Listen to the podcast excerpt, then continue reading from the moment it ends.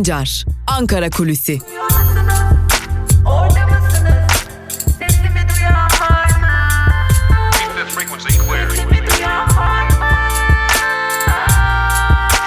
Özgürüz Radyo. Özgürüz Radyo. Özgürüz Radyo'dan haftanın son gününde günaydın sevgili dinleyiciler. Ben Altan Sancar. Ankara Kulisi programıyla haftanın son gününde sizlerleyiz. Takvim yaprakları 11 Eylül Cuma gününü gösteriyor. Ve her zaman olduğu gibi Ankara gündeminde neler var, neleri konuşuyoruz, neleri konuşacağız bunlara bakacağız. Tabi e, malum dün işsizlik rakamları açıklandı. İşsizlik rakamlarında e, daha doğrusu oranında diyelim küçük bir artış yaşandı ama e, muhalefet temsilcileri bu açıklanan rakamların gerçeği yansıtmadığını TÜİK'in bu rakamları çarpıtmaya e, aslında e, devam ettiğini ve bu çarpıtmanın da e, vatandaşa, yurttaşa çok ciddi şekilde yansımalarının olacağını belirtiyorlar. E, rakamlarda gerçekleştirilen oynama ile hatta öyle ki İyi Parti'den gelen açıklamada rakamlarda gerçekleştirilen oylama ile birlikte e, hedefin herhalde Tanzanya e, şeklinde işsizliği düşürme hedefi olduğunu da belirtiyor İyi Partililer. Bu da dikkat çekici bir benzetmeydi. Bugün de işsizlik rakamlarını ekonomiye dair verileri konuşmaya devam edeceğiz. E, çünkü ekonomiye dair verilere baktığımızda e, dolar kurunda da euroda da dikkat çekici bir e, yükseliş devam ediyor. Tabi burada dikkat çeken başka bir veriyi de paylaşmak istiyorum sizlerle. Geçtiğimiz günlerde e, sizlerle bir haber paylaşmıştık. Hem e, araç ikinci el satıcı satıcılarıyla hem de e, öte yandan da e, sıfır araç satışlarını gerçekleştiren plazalarla şirketlerle de görüşmeler gerçekleştirmiş ve buradan edindiğimiz bilgileri sizlerle paylaşmıştık. E, ve yine buradan edindiğimiz bir diğer izlenim ise e, özellikle sıfır araç sata satışı gerçekleştiren şirketlerin yıl sonu euro hesaplarını 9 lira ile 9 lira 10 kuruş üzerinden yapmaya başladıkları belirtiliyor. belirtiliyor. Yani yedek parça özellikle yedek parça ki araçlar araç fiyatlarının artmasında önemli bir etmen olarak e, göz önünde bulundurulan bir konu. E, sıfır araçlarıyla birlikte ikinci el araçlarında fiyatlarını etkileyen bir konu. Yedek parça fiyatlarının satışları özellikle yurt dışından gelen parçalarda e, do, doların 8 lira Euro'nun ise 9 lira 10 kuruş üzerinden hesaplanmaya devam edildiği e, görülüyor. Bu da e, dikkat çekici bir diğer veri. Acaba yıl sonunda bu rakamları mı yakalayacağız e, sorusu da önemli bir soru işareti olarak karşımızda durmaya devam ediyor. Ve geçelim siyaset gündemine. Siyaset gündemi de sıcak. Malum Türkiye Büyük Millet Meclisi'nin açılış tarihi her geçen gün yaklaşıyor. Meclis 1 Ekim'de açılacak. Dün de bu konunun üzerinde durmuştuk. Ee, giderek ayrıntılar, giderek tartışmalar da e, ortaya çıkmaya, aslında su yüzünde yaşanmaya devam ediyor diyelim tartışmalar için. Şimdi e, dün aktarmıştık seçim sisteminde bir seçim yasasında daha doğrusu bir değişiklik planlıyordu AKP. E, ittifak barajı, bölge barajı gibi birçok e, konuya el atacak gibi görünüyordu. Öte yandan AKP'nin gündeminde e, sadece bunların olmadığı yapabilirlerse, hedeflerini tutturabilirlerse e, sistemde de bazı değişikliklere gitmeyi hedefledikleri de belirtiliyor. E, özellikle 50 artı 1 ki Cumhurbaşkanı Erdoğan'ın geçmişte bunu neden getirdiniz diye sorduğu bir madde olarak da tartışılıyor bu konu. E, şimdi 50 artı 1 değiştirilmesi için de tabii ki çok ciddi bir değişiklik yapılması lazım ve AKP MHP'nin oyu buna yetmiyor. Ama e, bir biçimde buna e, yönelik de çalışmaların el altında en azından hazırlandığını biliyoruz. Şimdi Ankara'da şu tartışılıyor. Sistemi mi değiştirelim, yasayı mı değiştirelim? Yani elbette ki yasanın değişikliği de sistemde biraz değişiklikler olacak ama sistemin komple değiştirilmesi mi makul yoksa yasada e, istenilen düzenlemelerle AKP istediği oy oranını alabilir mi soruları soruluyor. Buna dair simülasyonların gerçekleştirildiğini biliyoruz. E, bu çok dikkat çekici evet e, bölge barajı üzerinden e, belirli simülasyonların gerçekleştirildi ve bu simülasyonlar ile birlikte yasal değişikliğinin de son şeklinin verileceği belirtiliyor. Bu çok dikkat çekici. Yani şöyle düşünün Türkiye'de birçok siyasi parti var. 600 e, milletvekili seçiliyor. Bağımsız milletvekilleri yarış, adayları yarışa giriyor. İşte tüm bunlara danışılmadan, tüm bunlarla konuşulmadan seçim sisteminde bir yasal değişiklik planlanıyor ve buna dair bir de simülasyonlar yapıldı ve bu simülasyonlarda nasıl daha karlı çıkarız sorusuna cevap arandığı iddia ediliyor ki bu çok çok tartışmalı bir durum. Ee, buradan da bu değişiklikten bir demokratik atılım, bir demokratik gelişme beklememek gerektiğini görmüş oluyoruz. Tartışmalar uzun, e, gündem zaten belli. E, AKP bir sonraki seçimde vekil sayısını nasıl arttırabilir sorusuna cevap arıyor kendisi için. Bunun için de yasal değişiklikleri hedefliyor. Bir diğer konuda e, İçişleri Bakanı Süleyman Soylu'ya dair Bakan Soylu sık sık e, hedef al, alıyor bazı isimleri. Bu isimler bazen milletvekilleri oluyor, saldırıya uğruyor, bazen gazeteciler oluyor, gözaltına alınıyor ya da darp ediliyorlar. Bu konu artık tam anlamıyla muhalefetin gündemine girmiş durumda. Neden Bakan Soylu eğer rahatsız oluyorsa bir suç duyurusunda bulunmuyor?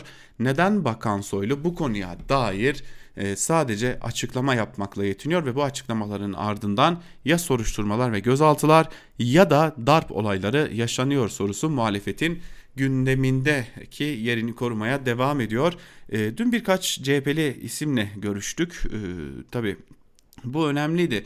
O CHP'li isimler şunu söylüyorlar. Bakan Soylu ben eleştirilmezim e, diye bir e, gösterge oluşturmak için bir imaj çizmek için e, kendisini eleştirenlere cevap veriyor gibi görünerek aslında kendisini eleştirenleri hedef gösteriyor ve bunun sonunda da kendisini eleştirenler hem adli soruşturmalara tabi tutuluyorlar ve bazen de saldırıya uğruyorlar.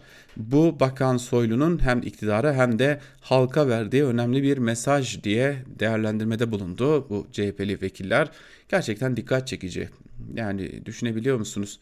Ee, bir bakan e, kendisini eleştirenler hakkında suç duyurusunda da bulunabilir ki bana kalırsa eleştirenler hakkında suç duyurusunda bulunmasını kesinlikle tasvip etmiyoruz elbette. Çünkü eleştiri en doğal haktır ama e, hadi diyelim ki eleştirisi hazmedemediniz, sizin eleştirilmenizi hazmedemediniz ve suç duyurusunda bulundunuz. Bu anlaşılabilir bir şey ancak bu yola sıklıkla başvurulmuyor.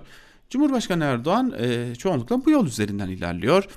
Kendisinin eleştirilmesine tahammül edemediği için sıklıkla yargı yoluna gidiyor. Yargıdan da gözaltılar, tutuklamalar, ağır para cezaları, hapis cezaları çıkabiliyor. Ee, Cumhurbaşkanı Erdoğan'a hakaretten yargılananların sayısı da her geçen gün artıyor. Ama Bakan Soylu bu yöntemi izlemiyor. Bakan Soylu açıklama yapmayı tercih ediyor ve yaşananlar onun ardından geliyor ve muhalefette bu konuyu e, giderek tartışmaya, giderek konuşmaya başlamış durumda. Son olarak muhalefetten bir milletvekilinin Barış Atay'ın saldırıya uğraması da bu konunun üzerine tuz biber ekmiş gibi görünüyor diyelim ve haftanın son gününde Ankara Kulisi programını böylelikle noktalamış olalım. Ee, günün ilerleyen saatlerinde haber bültenleriyle siz değerli Özgürüz Radyo dinleyicileriyle birlikte olmayı sürdüreceğiz.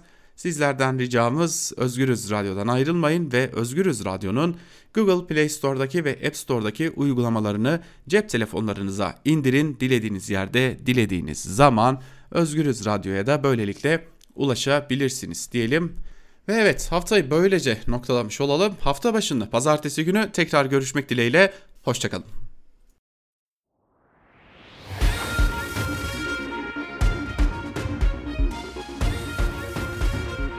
Altan Sancar, Türk basınında bugün.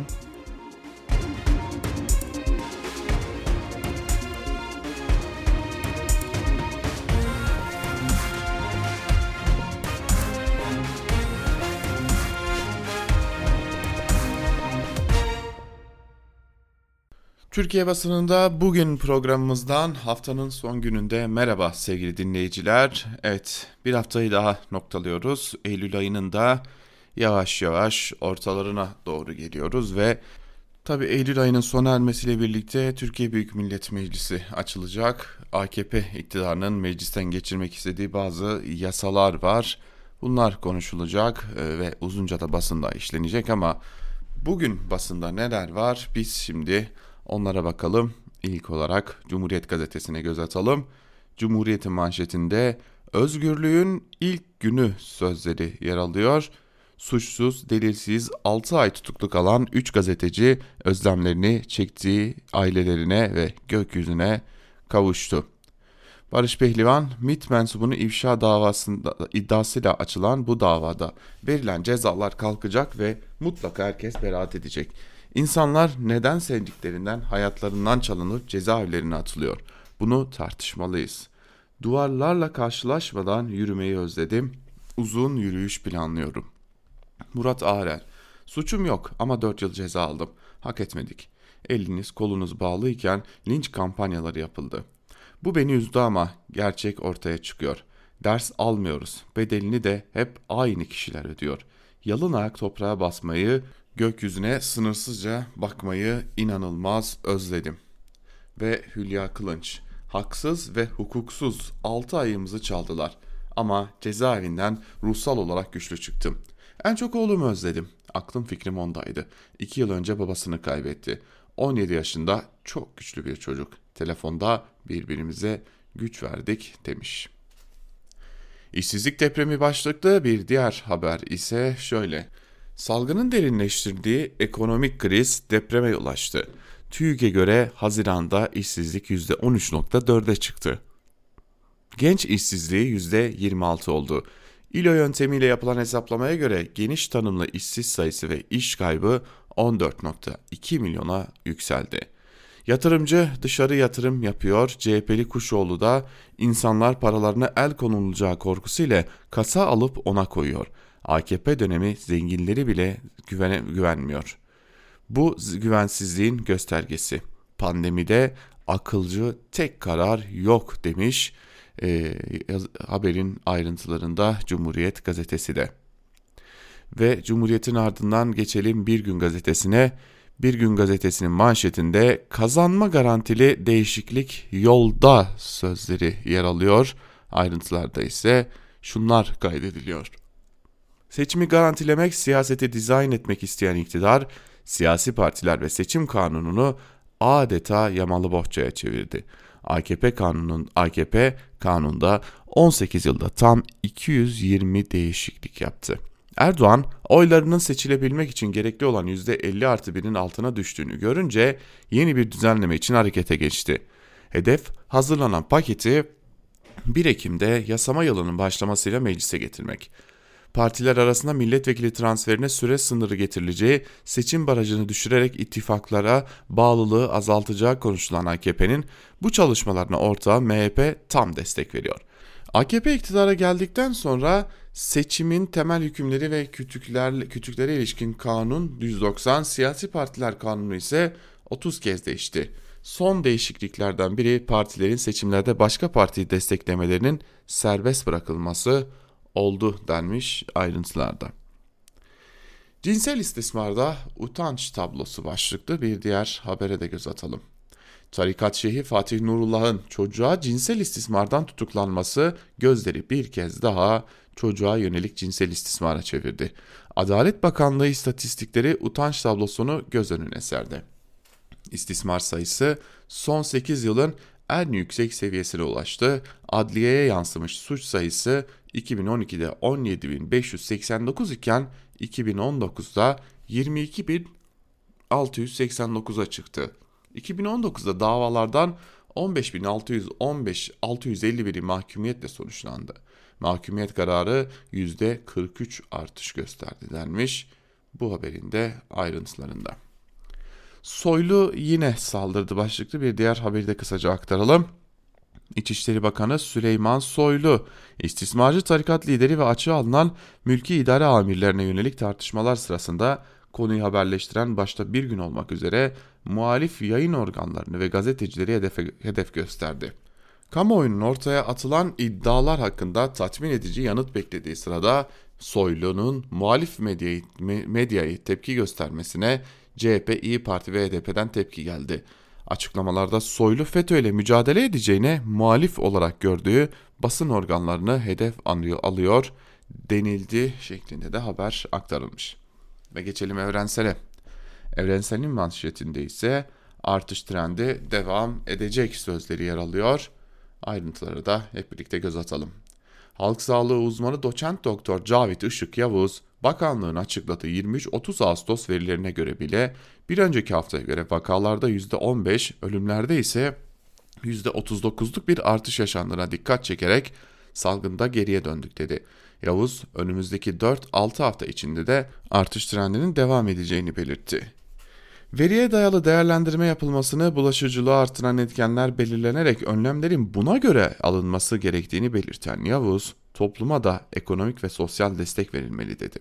Salgınla baş etmek için toplumsal uyumun önemli olduğunu anlatan Yavuz, bu sağlanmazsa önlemlere uyum düşer uyarısında da bulundu. Yine bir diğer habere göz atalım. Evrensel Gazetesi'nin birinci sayfasından iktidarın öncelikleriyle toplumun çıkarları çatışıyor başlıklı bir haber. Türkiye'nin ilk pandemi hastanesi olan Heybeliada Sanatoryumu'nun Diyanete devredilmesini değerlendiren Profesör Doktor Murat Somer, iktidarın gözüken önceliklerini ve toplumla çatışmasını daha iyi anlatan bir örnek olamaz demiş.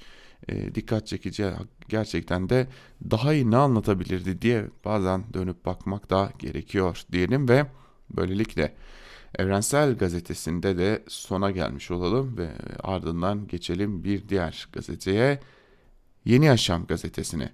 Yeni Yaşam Gazetesi'nin bugünkü manşetinde ise suçluyu korumayın sözleri yer alıyor. Ayrıntılarına da hep birlikte göz atalım.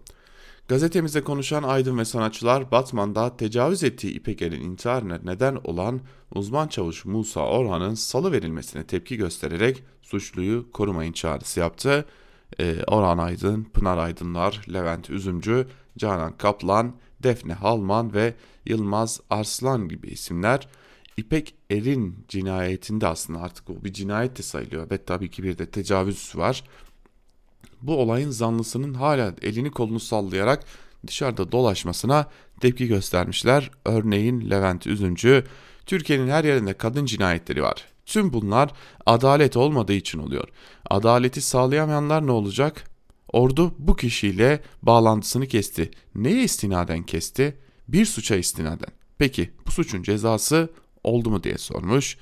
Canan Kaplan ise cezasızlık ve caydırıcı olmayan politikalar devlet tarafından bilerek uygulanıyor. Uzman çavuş olan birinin bunu yapıyor olmasına bir devlet unsurunun sömürgecilik pratiğini de görmüş oluyoruz. Uzman çavuş bir katil değerlendirmesinde bulunmuş. Kürtçe alerjisi başlıklı bir diğer habere geçelim Yeni Yaşam gazetesinde. Mardin Büyükşehir Belediyesi'nin 2012 yılında veteriner hekim kadrosunda işe başlayan tüm Belsen üyesi İsmail Taş, belediyenin yönetimine el koyup kayyum atandıktan sonra memuriyetten men edildi. Taş'ın memuriyetten men edilmesine edilmesi ise 6 yıl önce sosyal medyada paylaştığı Evin Ujinda'nın seslendirdiği Revin Hakurki isimli Kürtçe şarkı gerekçe gösterildi.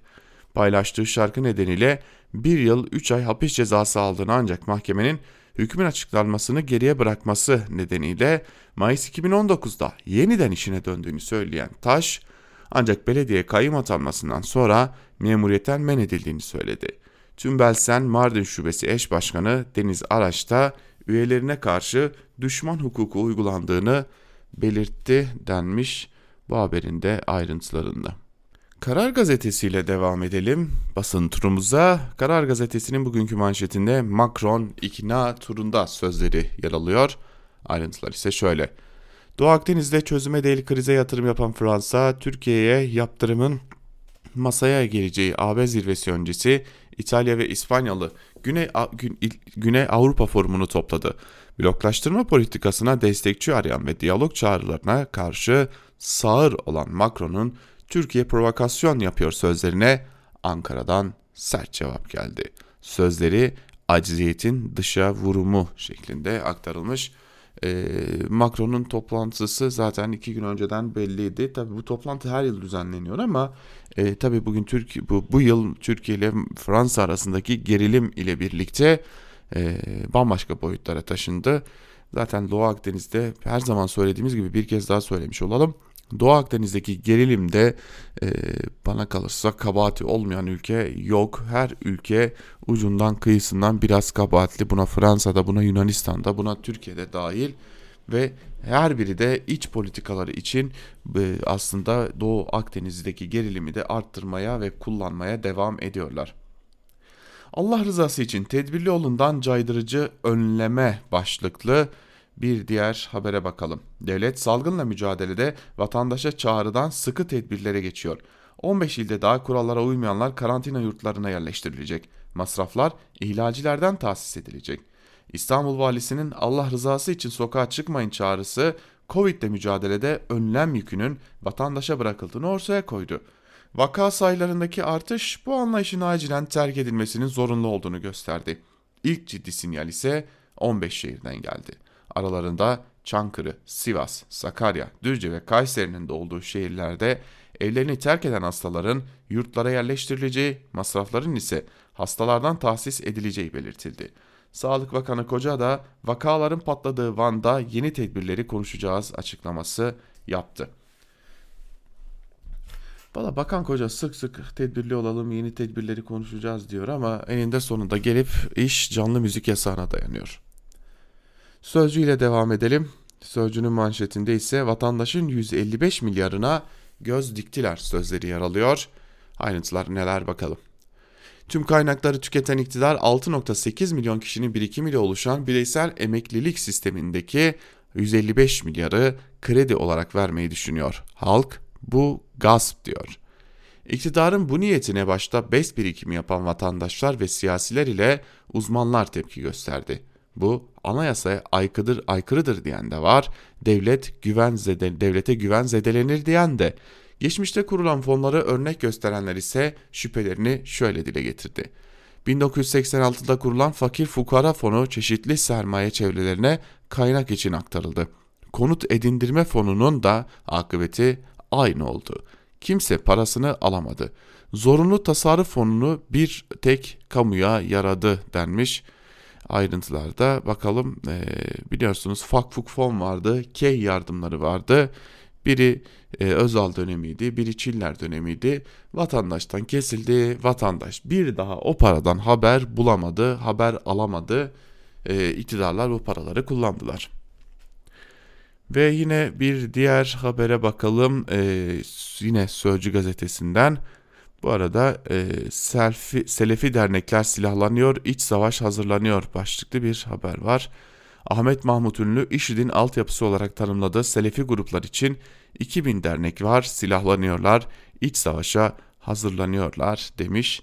Ahmet Mahmut Ünlü de zaten e, iyice başımıza bilir kişi kesildi. E, bunun da suçlusu elbette ki AKP medyası hele ki Fatih Altaylı her Allah günü şu adamı ekranlara çıkarmaktan vazgeçmiyor. Hala muhatap alıyor. Şimdi bir de Ahmet Hakan beyefendi e, bu adamı her gün ekranlara çıkarıyor. Ve geçelim bir diğer gazeteye. Bir diğer gazetemiz Milliyet olacak. Milliyet gazetesinin bugünkü manşetine de hep birlikte göz atalım. Artık çok geç sözleri yer alıyor manşette. Ayrıntılar şöyle. Tecavüz sonucu hamile kalan RG'nin mahkemeye kürtaj başvurusu 4 kez reddedildi. Bebek doğdu. Sonunda Anayasa Mahkemesi red kararını hak ihlali sayarak RG'ye tazminata hükmetti. 16 yaşındaki RG 2016'dan itibaren zorla ve tehditle 5 kişinin cinsel saldırısına maruz kaldı. 2017'de yapılan bir muayenede RG'nin 10 hafta 3 günlük hamile olduğu tespit edildi. Tecavüzcü 5 kişi hakkında soruşturma başlatıldı. RG'nin ailesi gebeliğin sonlandırılması için savcılığa başvurdu. Savcılık babanın tespiti için kürtajdan önce DNA örneklerinin alınmasını istedi. Aile bu kez suç ceza hekimliğine başvurdu ancak red kararları birbirini izledi ve bebek doğdu. RG'nin bireysel başvurusunu değerlendiren Anayasa Mahkemesi sürecin uzamasına ve bebeğin doğmasına neden olan mahkeme kararlarını hak ihlali saydı. RG'ye 100 bin lira manevi tazminat ödenmesine hükmetti denmiş ayrıntılarda. Değil 100 bin lira 1 milyon 10 milyon lira bile ödeseniz e, RG'nin yaşadığı o travmayı e, düzeltemeyeceksiniz ve e, kadınların bedeni üzerindeki son kararın da devletin mahkemelerinde olmasının e, işte böylesi sonuçları olduğunu da bir kez daha görmüş olacağız. Ortada aşı yok başlıklı bir diğer haberi de kısaca aktaralım. Ulusal aşı takvimi içindeki zatürre aşısı bebeklere 65 yaş ve üzeri vatandaşlara kronik rahatsızlığı bulunanlara ücretsiz yapılıyor. Bu yıl Covid-19'un etkisiyle bu aşıya yönelik talep patlamasının yaşanması sahada sorun çıkardı. Depolar aşı taleplerine yetişemez hale gelirken eczane başına ayda 1-2 aşı gönderiliyor. E bunun böyle olacağı belliydi. Geliyordu yani bu aşı krizi kapıya geliyordu ama tedbir alınmaması da vardı.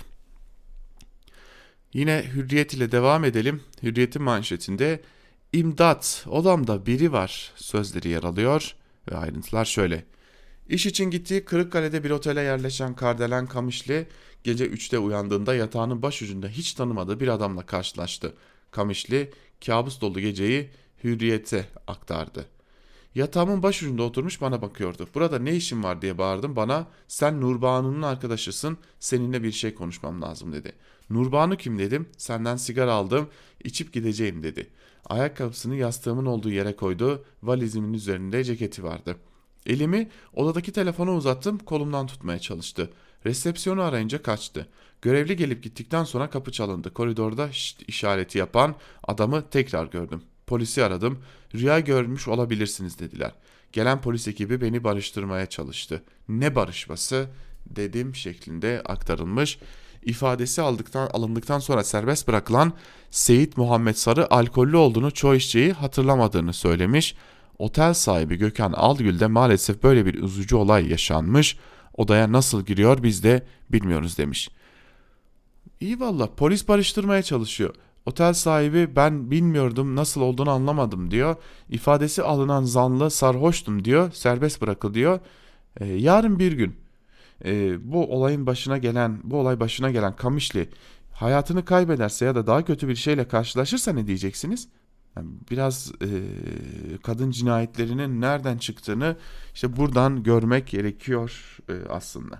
Ve devam edelim Sabah gazetesine geçelim. Sabah gazetesinin bugünkü manşetinde ise Kirli ittifakın Erdoğan korkusu sözleri yer alıyor. Ayrıntılarda ise şunlar aktarılıyor. Doğu Akdeniz'de sıkışan Macron ve Miçotakis Türkiye'ye karşı cephe oluşturup Erdoğan düşmanlığı yaptı. Yalan üstüne yalan sıraladı. Macron'un sinsi planı bozulmuş. Tüm sinsi planlarını suya düşürdüğümüz gibi kirli oyunlarını bozduğumuz Macron iç acısıyla Türkiye ve Cumhurbaşkanımıza saldırıyor demiş Dışişleri Bakanlığı. Miçotakis de kara propaganda yapıyor denmiş. Avrupa gazetecileri için skandal bir makale yazan Yunanistan Başbakanı Miçotakis tehdit dili kullanarak Türkiye'yi suçladı. Miçotakis Doğu Akdeniz'de kıyısı dahi olmayan Fransa'nın bölgede hayati ulusal çıkarları olduğunu iddia etti. Miçotakis en uzun kıyı şeridine sahip Türkiye ise oyun dışı bırakarak Antalya Körfezi'ni hapsetmek için her türlü kirli oyuna başvurmaktan çekinmiyor denmiş ayrıntılarda. Tabi şimdi bu haberin üzerine çok uzun konuşuruz, çok uzun konuşulur ama e, gerçekten gerek yok.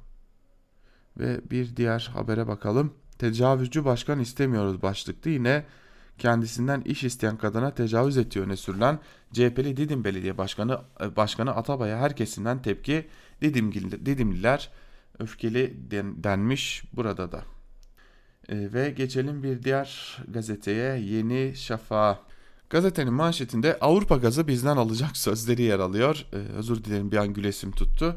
Ayrıntılara bakalım. Enerji ve Tabi Kaynaklar Bakanı Fatih Dönmez, doğal gaz keşfedilen Karadeniz'in Avrupa'nın yeni Kuzey Denizi olabileceğini söyledi. Avrupa'nın enerjide dışa bağımlı olduğunu hatırlatan Dönmez, %30'unu kendi kaynaklarıyla üretiyor. Üçte birini Rusya, üçte birini Afrika'dan ithal ediyor. Karadeniz'deki keşif AB açısından da pozitif bir gelişme demiş.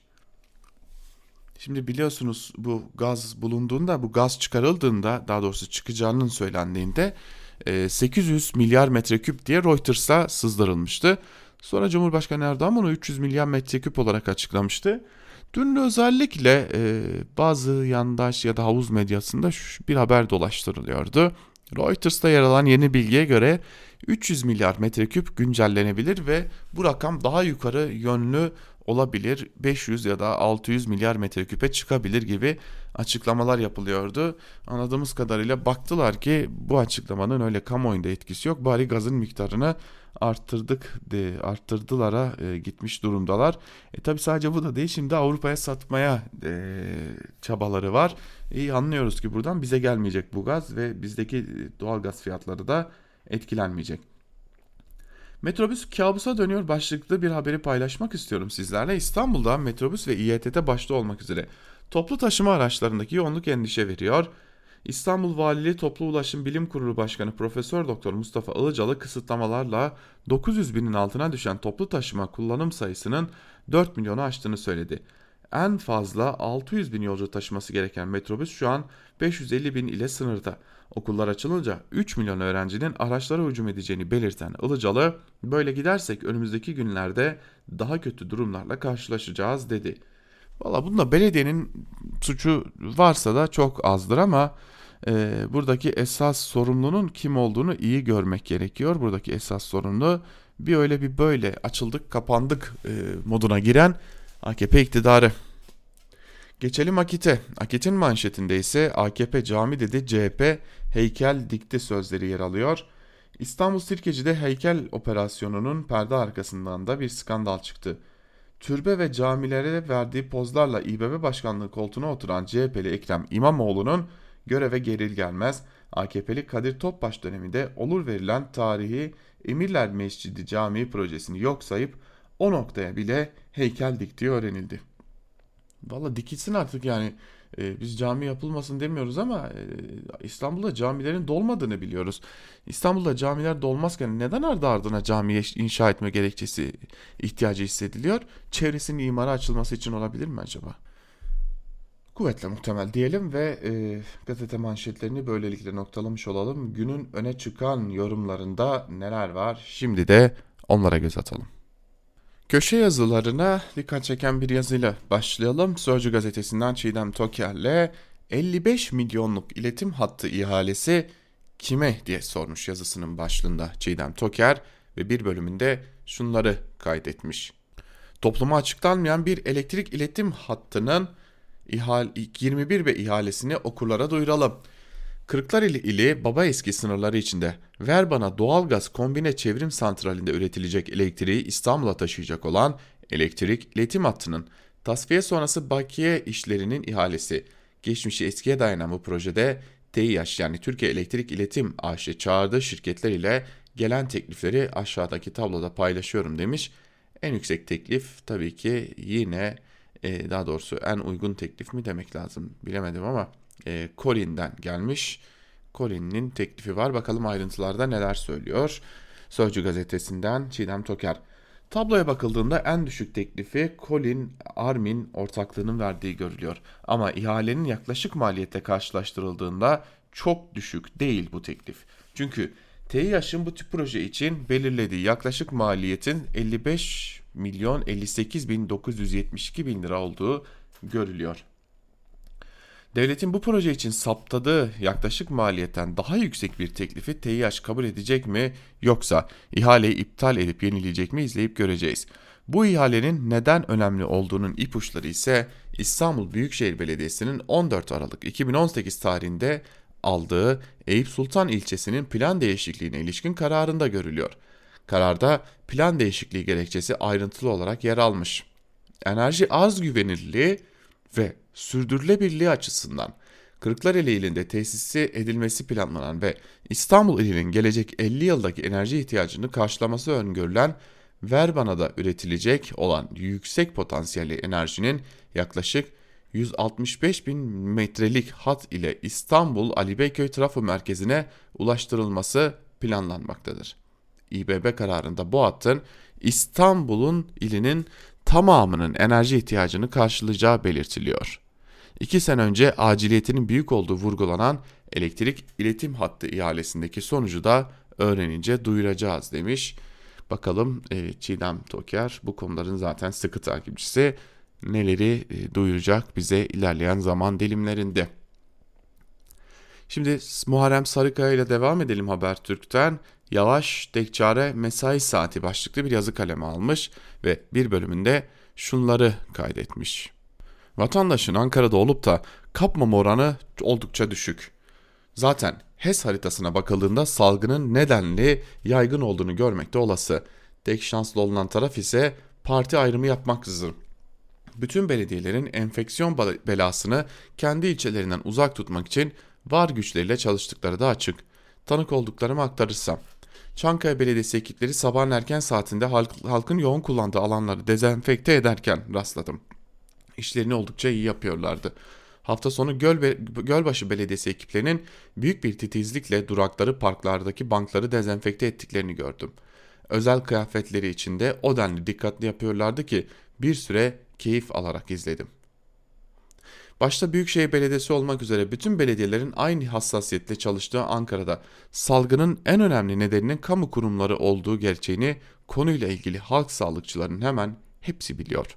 Nedenleri üzerinde devamdaki yazıda konunun üzerine en iyilerden biri olan bilim insanının ağzından aktaracağım. Ancak sorunun kaynaklarından biri olarak gösterilen kamu kurumlarındaki yayılmanın asıl nedeni olarak gösterdikleri de ulaşım. İçişleri ve Sağlık Bakanlıkları da bu durumu tespit ettiği için hafta başından itibaren kabine toplantısında da alınan karar gereği kamu harici toplu taşımada tamamen belediye araçlarında ise kısmen ayakta yolcuya izin verilmemesi kararı alındı. Ankara Büyükşehir Belediye Başkanı Mansur Yavaş ile dün sohbet ederken konuyu açtım. Otobüslerimizde elden geldiği kadar ne yapılması gerekiyorsa o oranda tedbir alıyoruz diye söze girdi. Otobüs durakları ve metro istasyonları girişinde bu kez yığılma başladı deyince de hak verip ekledi. Tek çözüm yöntemi var. Mesai saatleri farklılaştırılırsa taşımadaki yığılmanın önüne geçilir. Neden düzenlememekte ısrar ediliyor?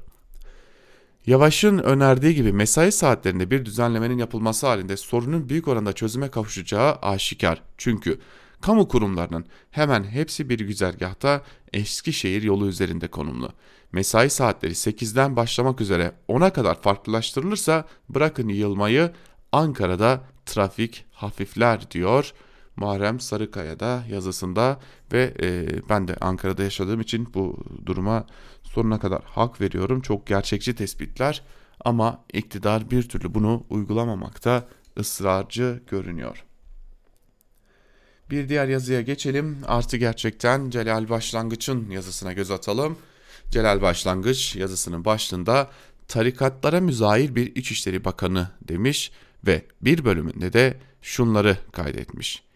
Emniyetçilerin ağzıyla ifade edecek olursak Uşakki Tarikatı Şeyhi Fatih Nurullah Kod Eyüp Fatih Şaban'ın 12 yaşındaki kız çocuğunu istismara ortaya çıkınca AKP'nin özellikle de İçişleri Bakanı Süleyman Soylu'nun kimlerle müzahir olduğu da ortaya saçıldı.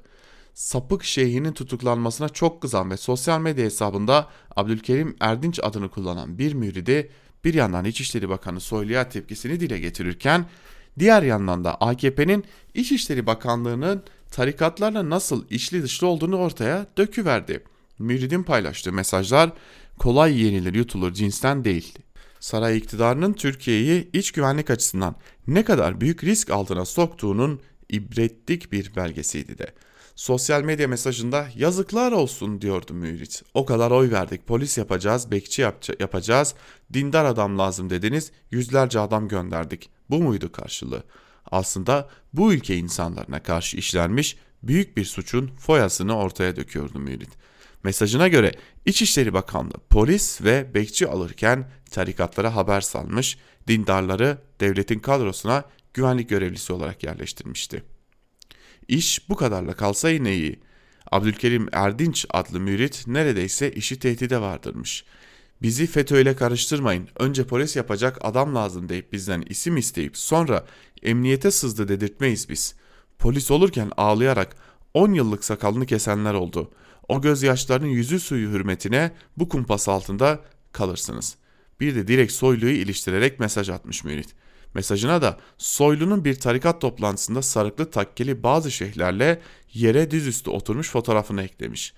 En çok da güvendik, en çok sana güvendik. Bizi en çok sen üzdün Süleyman Soylu. Fatih Nurullah Efendi adını bile söylemez oğlum derdi. Allah her şeyi görüyor. Vesselam. FETÖ'nün mülki idare mahrem imamlarına yönelik MIT ve emniyetin yürüttüğü çalışmalar sonucu elde edilen bilgilerden yeni isimlere ulaşıldı. Bilgiler Ankara Başsavcılığı ve İçişleri Bakanlığı ile paylaşıldı. İddiaya göre FETÖ ile bağlantılı 400 kaymakam ve vali yardımcısının isminin tespit edildiği bildirildi.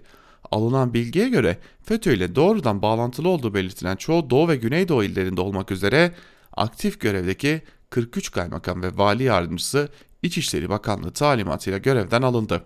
Soylu 2016 yılından bu yana yani 4 yılı aşkın süredir bu ülkenin İçişleri Bakanı. Bu söz konusu 400 mülki idare amirinin büyük bölümünün göreve getirilme kararının altında Soylu'nun imzası var. Canlı yayında söylediklerinden birkaç ay sonra ortaya çıkan bu olaya bakarak bizzat Soylu'nun sözlerinden şu sonucu çıkarmak mümkün. İçişleri Bakanı 400 FETÖ'cüyü göreve getirerek bu ülkeye ihanet etmiştir diyor. Artı gerçek yazarı Celal Başlangıç. Bir diğer yazara bakalım. Evrensel Gazetesi'nden Sevda Karaca'ya patronun haysiyetsiz silahı kod 29 başlıklı bir yazı kalemi almış ve bir bölümünde şunlar kaydediliyor. Pandemi sürecinde işten çıkarma yasağının istisnası olan kod 29 işçilerin kabusu oldu. Nedir bu kod 29? Patron işten çıkardığı işçiler için Sosyal Güvenlik Kurumu'na 10 gün içinde işten ayrılış bildirgesi vermek zorunda. İşçiyi hangi gerekçeyle işten çıkardığını da kod numarasıyla işaretliyor. Kod 29 işçinin iş bendinde sayılan ahlak ve iyi niyet kurallarına uymayan haller sergilediği gerekçesiyle iş akdinin feshedildiğini gösteriyor. Patronların tazminat ödememek ve işten çıkarma yasakları sürecinde dillediğince işçi çıkarmak için kullandığı bu madde işsizlik ödeneğinden faydalanmanın da önünde engel. İşkur işsizlik ödeneği için başvuru yapıldığında işten ayrılış bildirgesindeki kod numarasına bakıyor. Kod 29 girilmişse işsizlik maaşı ödemiyor. İşten çıkış gerekçesi olarak 29 numaralı kod gösterilenler kısa çalışma ödeneğini de alamıyor. Kod 29 işçinin kıdem tazminatı, ihbar tazminatı ve işsizlik ödeneğine hak kazanamadığı acımasız bir işten çıkarma türü. İşçi kadınlar için ise bu acımasızlık ikiye katlanıyor. Kod 29 ile işten çıkarılan kadınlar ailelerinin iş yerinde ne yaptığı, ne haltlar karıştığına dair sorgulamalarına maruz kaldıklarını, bunun kimi zaman şiddete dönüştüğünü iş ararken karşılarına çıkan bu bildirim nedeniyle ciddi sıkıntılar çektiklerini kendilerine kötü gözle bakıldığı için utandıklarını, sigortalı iş aramaktan bile imtina ettiklerini, sürekli bir namussuzluk, haysiyetsizlik yapmadıklarını ispatlama çabası içine girmek zorunda kaldıklarını anlatıyorlar. Kod 29 uygulaması ve hapishanelere, çevrilen fabrikalar kadınlara yönelik şiddetin, baskının, ayrımcılık ve eşitsizliklerin ne kadar katmerlendiğini gösterdiği kadar kadınları ikincileştirilen ve ezen koşulların tüm işçiler üzerindeki denetim ve baskısının artmasının, ücretlerin aşağıya çekilmesinin, kazanılmış tüm hakların geriye götürmesinin zemini haline geldiğini de ortaya koyuyor. Kadın işçilere uygulanması normal görülenler tüm sınıfın üzerinde demokrasinin kılıcı gibi sallanan yeni normalin ne demek olduğunu da gösteriyor demiş Sevda Karaca. E, dikkat çekici bir yazı çünkü e, kod 29'un e, açıkçası ben e, bir işten çıkarma yasaklarına rağmen bir gerekçe olarak kullanılabildiğini bilmiyordum örneğin. E, bu, bu nedenle dikkat çekici bilgiler aslında bunlar. E, Tabi bakmak lazım e, ilerleyen e, zamanlarda e, ne gibi sonuçlar daha doğuracak bu konu. Ve bizler de bu yazıyla birlikte Özgürüz Radyo'da Türkiye basınında bugün programını hem bu haftalık hem de bugünlük noktalamış olalım. Haftaya hafta başında pazartesi günü Özgürüz Radyo'da Türkiye basınında bugün programında yeniden görüşebilmek umuduyla hoşçakalın. Özgürüz Radyo'dan ayrılmayın.